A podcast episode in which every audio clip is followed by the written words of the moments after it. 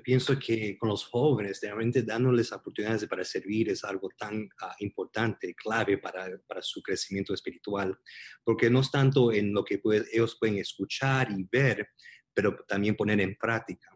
Uh, estoy pensando en las oportunidades que, bueno, como con paso de jóvenes, yo pienso la cosa que me da más gozo es no solamente la oportunidad de compartir yo como, como pastor la palabra de Dios, pero para ver otros jóvenes haciéndolos con, con sus amigos. Sin el equipamiento correcto, no hay crecimiento. Equipados es el podcast que existe para ayudar a cumplir con efectividad su tarea a aquellos que han sido llamados por el Maestro a equipar la iglesia. Ahora con ustedes, los anfitriones de Equipados, Ariel Irizarri y Ramón Osorio. Bienvenidos a otro episodio de Equipados. Qué bueno que te has conectado, qué bueno que estás allí atento a poder conocer más de lo que eh, se ha preparado y, al invitado que vamos a tener en esta ocasión. ¿Cómo te encuentras, Ramón? Yo me encuentro muy bien, feliz, contento y eh, muy emocionado de poder traer el tema de hoy a, a nuestras iglesias, porque en unos momentitos lo vamos a revelar, pero es un tema que todos sabemos que es una necesidad, pero casi nadie sabe por dónde empezar, ni mucho menos dónde terminar.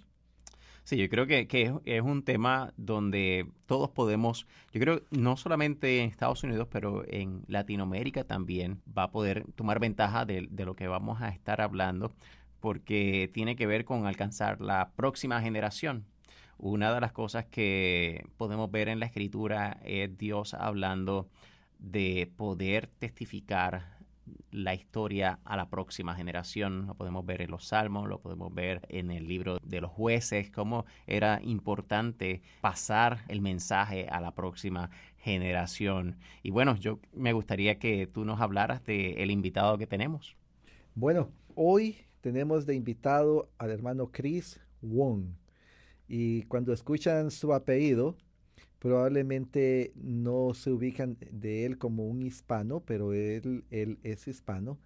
Es lo que aquí en Estados Unidos llamamos de segunda generación, es decir, sus padres fueron la primera generación de inmigrantes hispanos que entraron al país y él nació en la ciudad de Miami y como tal, pues es un hombre que joven, tiene 34 años de edad, recién cumplidos, por cierto, y trabaja en la Junta de Misiones Norteamericanas NAM, es parte de mi equipo ahí, y su responsabilidad primaria es ayudar a las iglesias étnicas, es decir, no solamente a las hispanas, sino que a todas las iglesias étnicas, vietnamitas, eh, japonesas, chinas, etcétera, etcétera, a conectar, a alcanzar con el Evangelio a los jóvenes en sus iglesias. Y, y yo creo que muchos de los principios que él nos va a hablar se aplican a los jóvenes en América Latina. Sí. Porque interesantemente, yo tengo sobrinos y sobrinas en América Latina y ellos muchas veces funcionan casi como segunda generación, entre comillas, porque hoy en día han recibido su cultura, no solamente de sus padres, no solamente de su medio ambiente, sino de la televisión, del cine, de la música, del Facebook, del Instagram. Por ejemplo, mis dos sobrinas viven en Tegucigalpa, Honduras, pero son seguidoras de Taylor Swift. Entonces, su, su, formación cultural no es 100% hondureña, no es como cuando yo crecí, que el acceso a la cultura de otro lado, especialmente del, imperio, como se le llama, de los Estados Unidos, era bastante limitada. Hoy no, hoy en día es una sola. Entonces, esperamos que la conversación con Chris Wong nos ayude y les ayude a todos los hermanos que nos escuchan a pensar en cómo conectar con esa próxima generación, como tú la has llamado. Es interesante. Eh, recientemente estuve en un área cercana a Mérida, en México y estuve participando como conferencista para un campamento de jóvenes. Y es exactamente lo que tú dices. Eh, estamos viviendo un tiempo donde el mensaje, definitivamente por el lenguaje, es, distinto y todo lo demás, pero hay una conectividad entre la edad. Yo creo que como nunca antes se había visto. Eh, el aspecto del teléfono, el aspecto de las aplicaciones, el aspecto de, como tú dices, de los artistas o de cosas que están posiblemente famosas en él, se, se propaga de una manera tan instantánea en todo el mundo que es aplicable los principios que vamos a estar compartiendo. Y bueno, pues vamos a darle la, bienvenida a, a, Chris Won. ¿Cómo te encuentras, Chris? Muy bien. Y también con el edad equivocado, soy 33 años. Oh, tienes 33 años, eres un año más joven de lo que, de lo que nos suponíamos. La edad perfecta. Pero eso, no, soy, soy muy bien agradecido de estar aquí ah, con ustedes. Es interesante que con Chris, sus abuelos, cuéntanos un poco de ti mejor, en vez de yo hablar de ti, cuéntanos brevemente de dónde viene un apellido como Wong en un, en un hispano joven que si lo vieran pensarían que es americano. Sí. Así que ayúdanos a entender un poco esa mezcla cultural y generacional. Sí, no, cuando me introduzco ahí eh, con, con, iglesias y digo, bueno, ven un muchacho americano que tiene apellido Wong y que habla español. Yo sé que todos están confundidos. bueno, mi, mi bis bisabuelo viene de la China. Se vivió ahí en la China, se mudó a Perú durante la Segunda Guerra Mundial para escapar toda esa situación y bueno, se estableció ahí, fue como que se puede decir un inmigrante chino-peruano y de ahí, desde la segunda, tercera generación, bueno, mi bisabuelo, él falleció cuando mi abuelo tenía cinco años. Y es de ahí cuando el, en Cantonís ya, ya, se, ya se paró de, con nuestra familia. Pero sí, todos vienen de, de, Perú. mi mamá y mi papá, los dos son de Iquitos, Perú. Nacieron ahí, crecieron. se conocieron ya cuando mi papá tenía 18 años y mi mamá 17. Y de ahí, de dos años, ellos se se casaron y se mudaron a Miami, como ya mi papá ya tenía, él estaba estudiante del college de Miami-Dade. Y bueno, nací crecí en Miami toda mi vida, hasta los 20 años que tenía el privilegio de mudarme a Louisville, Kentucky, para, para estudiar ahí en el Southern Baptist Theological Seminary. Y de ahí, después de ya graduar de mi, ah, tiempo de seminario, me mudé ahí a, a, Nueva York para servir con los jóvenes ahí a una iglesia que tenía tres congregaciones, uno en inglés, otro en español y otro en chino, en mandarín y cantonés. So, tenía la oportunidad de ejercer esos tres aspectos de mi, de mi identidad, como americano, como, hispano y también como, chino de parte de largo plazo de, mi familia. Y bueno, realmente fue un privilegio hasta que, que Dios uh, abrió camino uh, por medio de, Ramón ahí para tener la oportunidad de servir con la Junta de Misiones Americanas, eh, norteamericanas, um, ya por un año y enfocándonos ya en esa segunda generación. Excelente. Oye, me intriga siempre este aspecto de cómo recibiste este llamado, cuál fue la experiencia de, de, muy joven. Parece que, que, tomaste en serio este llamado ministerial. ¿Cómo fue esa experiencia? Bueno, um, me convertí cuando tenía 21 años. Es de ahí que realmente tenía más claro entendimiento qué es el Evangelio, algo más personal también, sabiendo que siempre sabía que necesitaba rendir mi vida a Jesús, pero mi corazón estaba más conectado al mundo. Y no fue hasta cuando tenía 21, 21 años, 22 años, que realmente Dios tocó mi corazón y de saber que Jesús murió por pecados, pero Él murió por mis pecados. Y que esos pecados me, lo que me estaba separando de Dios y separando de la buena vida, realmente yo estaba buscando la buena vida en otras cosas. Ah, realmente la vida buena está, está centrado en Cristo. Y es realizando ese punto central es que, ah, bueno, hice la decisión de seguir a, Cristo y ya de un año estaba sirviendo en mi iglesia, una iglesia que se llama Christ Fellowship, allí en Miami, Florida. Y de ahí estaba viendo que realmente estaba descubriendo que había un deseo para servir, bueno, de ver mi vida como estaba sirviendo con los jóvenes, muchos de ellos de segunda generación, a la necesidad de, bueno, de para enseñar, a sentir ese deseo, ese llamado, eh, fue muy claro. Y es de ahí cuando yo tomé pasos de, de matricularme al Southern Baptist Theological Seminary, como si eso realmente es un llamado, quería prepararme bien. Y es de ahí donde empezó. Wow, qué valiente. Muy bien. Sí. Ahora cuéntanos, Chris, eh, ¿qué haces en este momento para la Junta y por qué es importante eso que haces? Bueno, lo que yo hago con la Junta es conectar con iglesias que están interesados en cómo alcanzar esa segunda generación. Este próximo dos semanas voy a ir a Kansas uh, para conectar con unos líderes uh, vietnamíes, uh, Vietnamese pastors, pastores, de, de, vietnamitas. Sí, eh, que, que, quieren hablar sobre cómo alcanzar esa segunda generación, van a tener un retiro con jóvenes y realmente están viendo que realmente están perdiendo muchos de los jóvenes.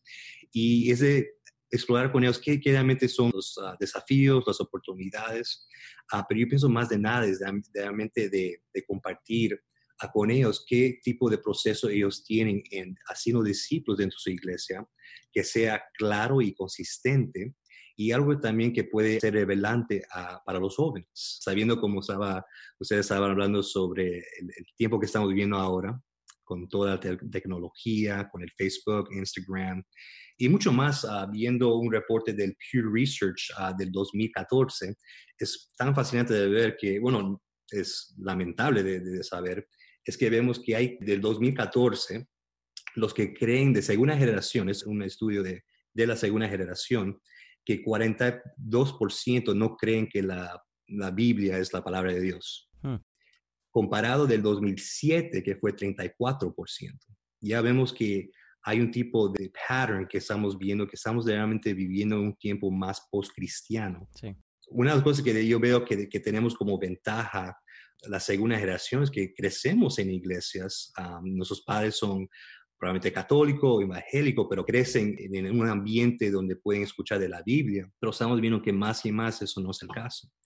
So, considerando ese contexto, ese, ese tipo de cultura que muchos uh, de la segunda generación están viviendo, cómo nosotros podemos tanto movilizar nuestros jóvenes a conocer a Cristo, a ser, que ellos sean discípulos, y ayudarles a ellos a ser discípulos. Yo pienso que realmente eso sería el movimiento, el, trabajo que yo pienso que Dios nos está llamando por medio su Espíritu, a realmente levantar nuevos líderes dentro de nuestra segunda generación. De acuerdo a tu experiencia, tanto personal como la experiencia que has tenido como líder de iglesia que serviste allí en New York y hoy día con este rol, ¿cuál tú crees que es, es la mayor necesidad de, o de esta generación, eh, segunda generación en Estados Unidos? Yo pienso el número uno es, voy a decir en inglés un, y después voy a traducir en español, a clear and compelling vision of Jesus, who Jesus Christ is. Es un, un, una visión clara y convincente de quién es Jesús. Y eso va en, en ayudando a personas a entender qué es el Evangelio. Yo pienso que muchos de nosotros asumimos que, porque nuestra segunda generación está yendo a la iglesia y bueno, el servicio está en español, probablemente tenemos algo en inglés, que realmente ellos realmente conocen qué es el Evangelio. Y en muchos casos ellos no saben realmente qué es el Evangelio. Um, dicen, oh, sí, es Jesucristo y algo que Él murió y nada más, pero realmente de conocer qué es el Evangelio y cómo eso tiene impacto en mi vida, en ayudando jóvenes en cómo, how to figure out, como se dice en inglés, figure out what does it mean to be a Christian today. Realmente es muy diferente como estaba el pasado. ¿Qué significa, ¿qué significa ser cristiano? ¿Qué, ¿Qué, significa ser cristiano hoy?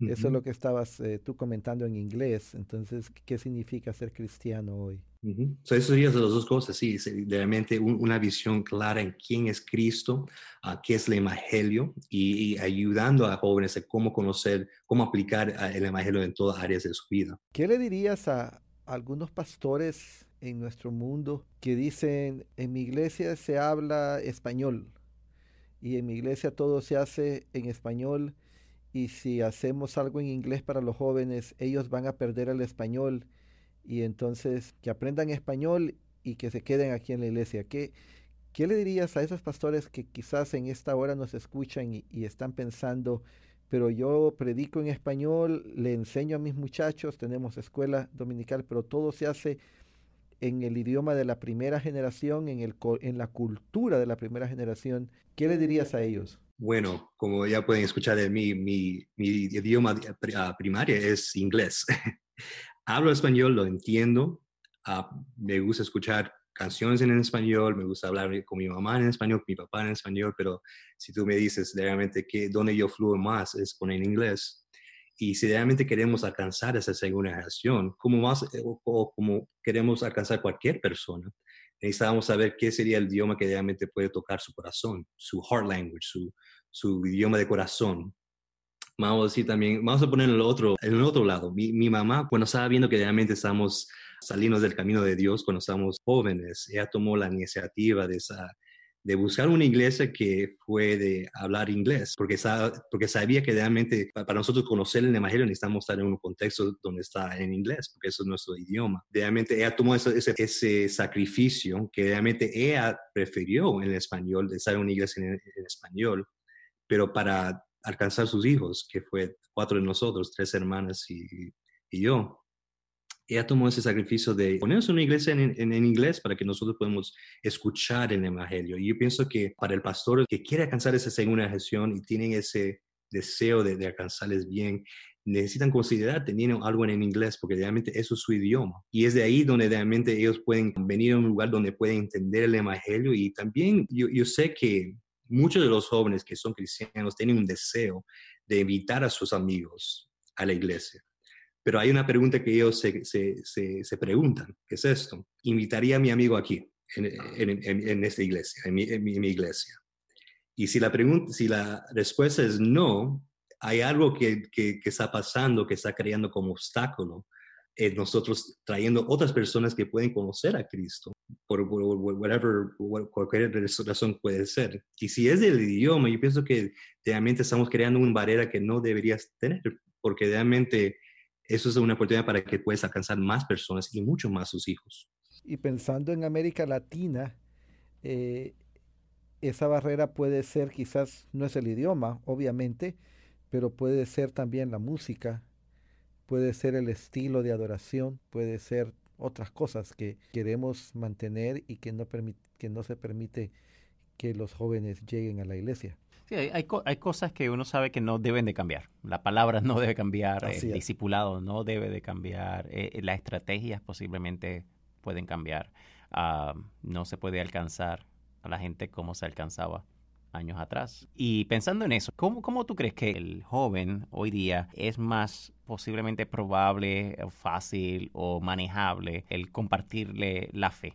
Antes pensábamos en las campañas evangelísticas, eh, pero recuerdo en mi país haber ido con mi grupo de jóvenes a campañas de Billy Graham. Yo también. Eh, y llegaba, sí, llegábamos a esa campaña o llegábamos a tal concierto masivo y, y allí se hacían profesiones de fe. Pero ¿es así hoy día? ¿Es así posiblemente como se alcanza al joven? Bueno, yo pienso que siempre cuando, la, palabra está predicada y el evangelio está claro, el Espíritu Santo abre, abre corazones y yo pienso que eso es una manera donde Dios puede alcanzar a personas por ese tipo de eventos. Yo pienso, y por mi observación y experiencia, tanto con jóvenes como realmente cualquier persona, cuando ellos conocen otros uh, cristianos si tú ves muchos de los testimonios de, personas, líderes de nuestra denominación, uh, que son pastores ahora, o, si tú conoces una persona recientemente que ya se ha convertido a, Cristo, es por una persona que, le invitado a, que, les invitaron a, la iglesia, o mucho más que le invitaron a la iglesia, que ellos tenían una relación con un cristiano. Yo pienso que para alcanzar el joven específicamente, yo pienso que realmente un cristiano que, tiene, que está lleno del Espíritu Santo tiene ese gozo que realmente no se puede explicar por, por términos humanos. Realmente eso es la manera más convincente, yo pienso, para el joven de ver y experimentar y estar atraído para escuchar el Evangelio. Ah, yo pienso que, hablando con un, con un, pastor ahí en Miami, en, en, en, en uh, compartiendo su, uh, que eres de segunda generación, su uh, testimonio. Fue que si alguien lo invitó a la iglesia y realmente él no se acuerda el mensaje de que, se, que, los mensajes que él estaba ahí escuchando en esos eventos, pero fue la, la gente, los cristianos, en cómo ellos vivieron su gozo, estaba tan atraído de sus vidas que realmente eso es lo que le convenció a, a quedarse y a escuchar más, pero fue algo de largo plazo que se, se, se tomó para que él venga a un lugar de ya ser cristiano y ahora es pastor y, y está guiando a otras personas y, y, um, y, haciendo una buena obra ahí en Miami. yo pienso que eso sería la, yo pienso que el punto clave sería, voy a usar una palabra, es hospitalidad, es, es cómo nosotros podemos, uh, how we could welcome the stranger, cómo nosotros podemos invitar el, el extranjero. Y um, yo pienso viendo eso esos jóvenes que no conocen a Cristo, una persona que puede tomar ese paso de, um, de, de, fe y, y, y, abrirse para, para, para conocer a esa persona y invitar a la iglesia y y compartir el Evangelio y compartir su vida, realmente eso es lo que yo pienso va a ayudar grandemente a eh, ese movimiento de alcanzar a personas. Hoy en día, y, nosotros estamos hablando en este podcast a pastores y líderes y hemos hablado de la importancia que la, que la iglesia sea intencional en alcanzar a los jóvenes que están en su iglesia y enseñarles a alcanzar a, a los jóvenes que son amigos de ellos pero hay muchos jóvenes en nuestras iglesias cuyos familiares, cuyos padres, abuelos, tíos, primos asisten a la iglesia también. Eh, ¿Qué tan importante es el buen testimonio de los cristianos dentro de la familia para alcanzar a los jóvenes, para disipular a los jóvenes? Sumamente importante. Yo pienso que um, estaba hablando con un joven ah, ahí en New Jersey había un, un retiro de, de, los adultos jóvenes y, con los jóvenes también de, de, high school y de middle school. Estaba hablando con un muchacho que tenía 15 años, 15 años, pero está consagrado a Cristo, tiene este, una un fe y una, un, un resplendor, un, gozo que realmente cuando lo veo yo estaba un poco celoso de pensar, wow, cuando yo tenía 16 años y no tenía ese mismo gozo. Y hablando con él, en, en conociendo su historia, me, me, estaba compartiendo que sí, que, sí, él, él, él, tomó ese, paso de fe de, de, seguir a Cristo y fue de la influencia de su, propio, uh, de su padre, de, de, dos, tres miembros de la iglesia que son como mentores, que le ayuda a él en cómo realmente modelar su propia vida. Él me cuenta que yo, yo me acuerdo en esa conversación que viendo sus vidas, no tanto, tanto esos tiempos donde ellos están intencionalmente hablando con él, aconsejándole, pero él viendo su vida, cómo ellos se comportan, cómo ellos se relacionan con unos a otros, esa amistad dentro de la, iglesia, realmente eso tiene un gran impacto en su vida porque eso es lo que, más de lo que tú puedes decir, es que tú haces, que yo pienso que tiene impacto para los jóvenes. A, veces pensamos que es siempre esa hora de, la hora donde se predica la palabra los, los domingos, que realmente ellos van a tener un, un exposure, van a estar expuestos al Evangelio, pero realmente es de ese lunes a, sábado, donde ellos van a ver mucho más a evidencias del Evangelio en la vida de otros, y cuanto más de los padres, que, son miembros de la iglesia, y, de otros también. Yo digo que realmente hay una gran oportunidad, privilegio de pensar que nosotros podemos estar instruyendo a nuestros jóvenes en cómo nosotros vivimos nuestra vida. Excelente.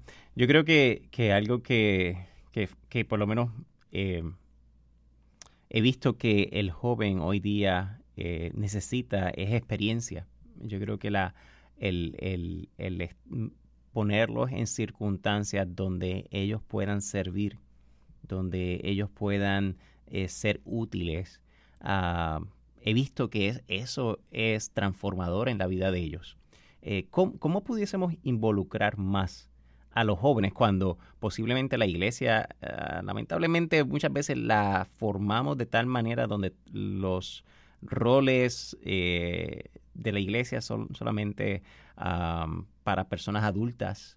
Eh, ¿Cómo pudiésemos cambiar cosas que de tal manera que el joven pueda ser parte tanto del servicio de la iglesia como tal vez eh, en aspectos misionales de la iglesia? yo pienso que con los jóvenes, realmente dándoles oportunidades para servir es algo tan uh, importante, clave para, para, su crecimiento espiritual, porque no es tanto en lo que ellos pueden escuchar y ver, pero también poner en práctica. Uh, estoy pensando en las oportunidades que, bueno, como con paso de jóvenes, yo pienso la cosa que me da más gozo es no solamente la oportunidad de compartir yo como, como pastor la palabra de Dios, pero para ver otros jóvenes haciéndolos con, sus amigos. Y yo pienso para, ese, para tomar eso um, raíz en nuestras iglesias, es de ver que, bueno, si, si vamos a decir que su, iglesia ahora no tiene un grupo de jóvenes, pero tiene un poco de jóvenes ahí, vamos a decir cinco o seis. bueno, esos cinco y seis Dios les está dando como regalo, como un tesoro misional ah, para ayudarles a ellos a tomar pasos, para tomar pasos misioneros en, su, probablemente en su, escuela o en su vecindario pero empezando con ellos en tú tomando pasos de, de, desarrollarles. Y no es nada ah, que decida ser complejo, es enseñarles cómo ellos pueden leer la Biblia, ah, en cómo ellos pueden interpretar la Biblia y tanto como ellos pueden enseñar la Biblia también. Yo pienso dándoles la, oportunidad de tener grupos pequeños para los jóvenes, que pueden estar conectados con el mensaje del domingo dando esos eh, cositas, cositas, así donde los jóvenes pueden tener una oportunidad más de, de ser ujieres y hacer la música, que son buenas cosas, pero yo pienso que limitamos nuestros ah, jóvenes tanto con, la, con, la, con, con, el sistema electrónico, que hay mucho más que ellos pueden hacer. Y yo pienso que también, probablemente vas a ver que hay un poco de resistencia porque son un poquito, como si se nerviosos, no se sienten capaces. Pero si te los motives, si lo motivas a, ellos, les das esas oportunidades y, les animas a, lo que Dios puede estar llamando para, para, ellos hacer, yo pienso que eso es una cosa muy formativa para ellos. Y, y, es una cosa que probablemente en el momento ellos no van a ver, pero cuando ellos crecen, que yo pienso para nosotros también, si miramos ese, ese mentor o ese, esa situación donde vemos una persona ah, tomando ah, esa iniciativa para empujarnos a algo mayor, que realmente agradecemos eso, esos, esos, ah, realmente regalos de Dios, de tener esas oportunidades de crecer. yo pienso que eso son las, dos cosas, realmente tomar la iniciativa de, motivar a nuestros jóvenes a servir y, que ellos pueden servir a sus amigos. Yo pienso que más de decir, que necesitan servir, pero servir qué, a quién. Ah, eh, eh, si, si, eso no es claro, realmente no, no hay esa motivación de ellos para servir. Pero si decimos, como cristianos, somos para, ser para, para nosotros ser discípulos, pero también para hacer discípulos y darles esa visión para alcanzar a sus amistades, eso es lo que va a ayudar a tomar, ellos tomar pasos, ok, eso es como yo puedo servir para alcanzar a mis amigos. Bueno, eso es eh, importantísimo entenderlo y ojalá que nuestras iglesias eh, puedan darle prioridad a alcanzar a esa próxima generación, ya sea lo que llamamos segunda generación en los Estados Unidos, es decir, los hijos de, los inmigrantes, ah, o en América Latina, aquellos de que nos escuchan, a esos jóvenes, que en algún sentido siempre hay una diferencia generacional. Eh, hay una canción, no, no, sé de quién la canta, pero que dice que cada generación culpa a la generación anterior. Y, y, y, muchas veces hacemos eso. Y también yo creo que hay que agregarle que cada generación desconfía de la generación siguiente. Y hay que, hay que romper con eso, hay que eliminar eso, especialmente en las iglesias, y, y entender que, que, los jóvenes y los niños no son en realidad el futuro de la iglesia, son el presente, son el presente de la iglesia y, y, que es, y, que es a ellos a quienes ya les debemos de estar preparando para pasarles el batón. Sí, sí. Y eh, es penoso que muchas veces vemos que le damos tanta atención dado a, al, adulto, dado a todo eh, posiblemente eh, los efectos que ha tenido su vida lejos de Dios, y hay que estar allí detrás de ellos eh, eh, tratando de arreglar, ¿no? Es como arreglar ese, ese, ese carro ya de algunos años, que toma más tiempo que uno ya más moderno. Eh, pero imagínate si pudiésemos enfocarnos también en la generación joven, que posiblemente sí han tenido ciertos ciertas, efectos de, de, vivir lejos de Dios o, de hogar, venir de hogares disfuncionales, pero es mejor repararlos a, esa edad y, y y por estadística se, ha visto que cuando se alcanza a un, a un joven eh, entre las edades de, los 4 a los 14, 15, 16 años, es, es, mucho más probable que en su, en su vida como adulto se mantenga firme en el Señor. Eh, entonces sí, definitivamente vale la pena que nos enfoquemos en la, en la generación joven. Eh, si no lo hacemos y, si no nos enfocamos en esta generación joven, si no nos enfocamos en, esta generación que Chris Wong está ah, sirviendo a través de su ministerio, nuestras iglesias van a tener un efecto grave. O sea, no, no, no, no, no de que, pues no vamos a estar en, en, en la onda o, no vamos a, a, ser eh, relevantes en cierta... No, no, nuestras iglesias van a fallecer.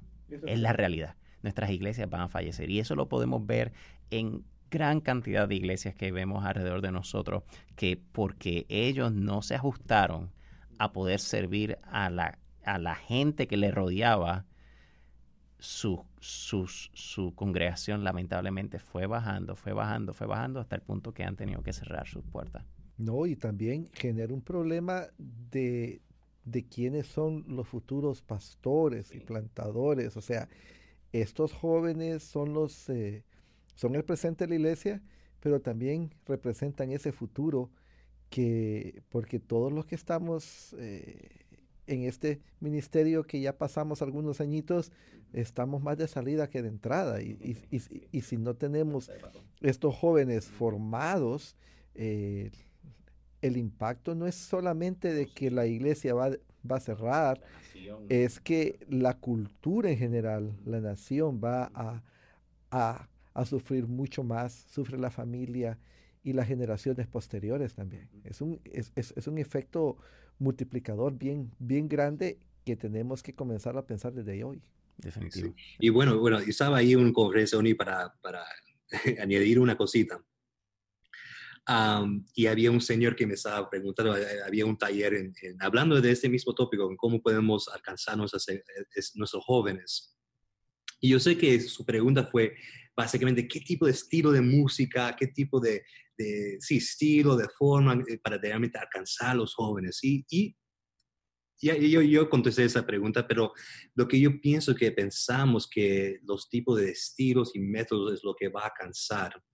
Y son cosas que son importantes. Pero yo pienso que cosa primaria es que necesitamos realmente cambiar el orden de nuestros, nuestras prioridades, nuestros priorities. ¿Cómo se dice en español? Prioridades. Prioridades a veces tenemos primero cómo nosotros hacemos la, eclesiología, en cómo nosotros formamos nuestra iglesia. Es como que eso es la cosa primaria que pensamos en cómo vamos a alcanzar a los jóvenes, ok, cómo vamos a formar esto. Pero yo pienso, antes de llegar a ese punto, ya nos estamos adelantando, es primero que necesitamos tener lo que nos motiva más, es nuestra cristología, nuestra visión de Cristo. ¿Quién es Jesús? Pero yo pienso, pero yo pienso cuando realmente tenemos esa experiencia de, de, saber que, wow, tenemos un Dios que nos invita a su reino y nos invita a una relación con Él y que nos ama tanto que Él murió por nuestros pecados y que Él sacrificó todo para que nosotros podamos tener vida eterna. Que yo pienso que cuando eso realmente captura nuestro corazón y de eso también que toda esa obra fue para hacer adelante, adelante una misión, la misionología, desde primero tener la cristología y después que eso siga nuestra misión, teniendo eso y después nuestra cristología y cómo nosotros formamos esa, nuestras iglesias. Y pienso que cuando tenemos ese orden en eh, su, su, lugar apropiada, yo pienso que eso nos va a ayudar en cómo tener ojos en cómo alcanzar esa segunda generación, pero también cómo nosotros podemos reproducir a nosotros mismos como primera generación a esa segunda generación. Porque cuando ellos ven eso, que realmente la motivación es para realmente para ser como una imagen de Cristo y de cumplir la misión de Cristo y que nosotros formamos nuestras iglesias para el propósito de adorar a Cristo y para que otros puedan conocer a Cristo. Ah, yo pienso que cuando la segunda generación ve, ve ese tipo de cultura, ese, ese tipo de pensar en nuestros líderes, eso es una cosa que yo pienso que va a ayudar grandemente en, alcanzando ya los, jóvenes que tenemos en nuestra iglesia, pero para que ellos puedan alcanzar a los otros que están fuera de la iglesia, que son de segunda generación. Y un segundo punto es de que nuestros jóvenes, ellos tienen como un valor, un core value, es el siendo multicultural, uh, diversity, diversidad. Realmente lo que, tú, lo que nuestras iglesias de, étnicas, lo que ellos tienen realmente es un tesoro uh, misiológico. Y es esto, que esos, esos tesoros que tú tienes es tus futuros misioneros realmente, que pueden calzar no solamente otros hispanos, pero ellos pueden, ellos pueden alcanzar otros asiáticos, otros africanos que son de segunda generación, porque como son movibles culturalmente, realmente ellos pueden hablar inglés, español, probablemente otro idioma. Es que como eso es un valor de nosotros de ver ese tipo de diversidad, tú puedes ser este instrumento como, como iglesia de primera generación, instrumentos para dar a cabo iglesias que son multicultural, multiétnico, por medio de tus jóvenes, en tu desarrollando esos jóvenes para, para ser líderes del, del futuro que ya ellos son ya líderes hoy. Esas son mis dos cosas que quería añadir ahí. Interesante eh, cuando, eh, afirmando todo lo que, lo que Chris nos ha compartido y viéndolo en, en líderes hoy día, eh, donde sus vidas fueron impactadas en su juventud. muchos líderes, inclusive ministerios como los de Campus Crusade, eh, cruzadas estudiantiles. Cruzadas estudiantiles, Went to una misión, muchos ministerios que se enfocaron y, eh, bueno, varios de estos ministerios impactaron la vida de jóvenes a, estas edades y hoy día son líderes claves eh, en muchas organizaciones o pastores de iglesia. Entonces, necesitamos, si no lo hacemos, eh, estamos como tú decías en otro podcast, eh, posiblemente estamos eh, evitando que, una persona, ¿verdad?, pueda ser ese misionero ah, en la comunidad donde se encuentre. Gracias, Chris. Gracias por todo lo que tú estás haciendo hoy día a través de tu rol, pero gracias porque tú estás activando eh, las turbinas de, las iglesias a, través de, cada acción que tomas diariamente. Muchas gracias y, oramos, ¿verdad? Que, tu vida continúe. Sí, gracias. Oramos que tu vida continúe, ¿verdad? En las manos del Señor y Él utilizándote con, con gran poder en lo que haces. Así que esperamos verte pronto en algún evento o en algún otro podcast. Hasta luego, Chris. Bueno, pues estuvo interesantísimo el tema de hoy, mi hermano y, realmente tenemos mucho más por, por aprender. Yo tengo una tarea antes de dejarlos ir. Y ¿Por qué tú siempre tienes tarea? Porque yo creo que... me estás poniendo peso, porque me siento responsable también. ¿Sabes qué? Yo creo que eh, eso es importante pensar en cómo podemos aplicar lo que aprendemos. No, y si no lo hace, yo creo que uno de los, de los propósitos que tenemos equipados no se cumple. Eso es correcto. Porque la realidad no estamos aquí para entretener. Eso es correcto. Sino para ayudarte a, crecer. Correcto. Y la aplicación está invitada. Así que gracias, profesor, por todas esas tareas que nos están dando. Yo lo que les quiero eh, dejar a aquellos que nos escuchan, si son de primera generación o ya son gente que, como yo, que ya tienen canas y poco pelo, que están quizás en América Latina, que se tomen el tiempo de evaluar a los jóvenes en sus iglesias y de evaluar cómo están formando a esos jóvenes en sus iglesias y, que piensen en un cambio que pueden hacer, solo uno, no tienen que hacer un montón, solo un cambio que pueden hacer para mejorar, para incrementar la forma como se están conectando con los jóvenes y cómo le están ayudando a esos jóvenes en sus iglesias a alcanzar a otros jóvenes hay, dos palabras que, me, me, gustaron mucho de la conversación y fue el discipulado. Hay que adicionar a alcanzarlos, vamos a disipularlos, vamos a, tener una, relación personal con estos jóvenes, vamos a traerlos a la casa.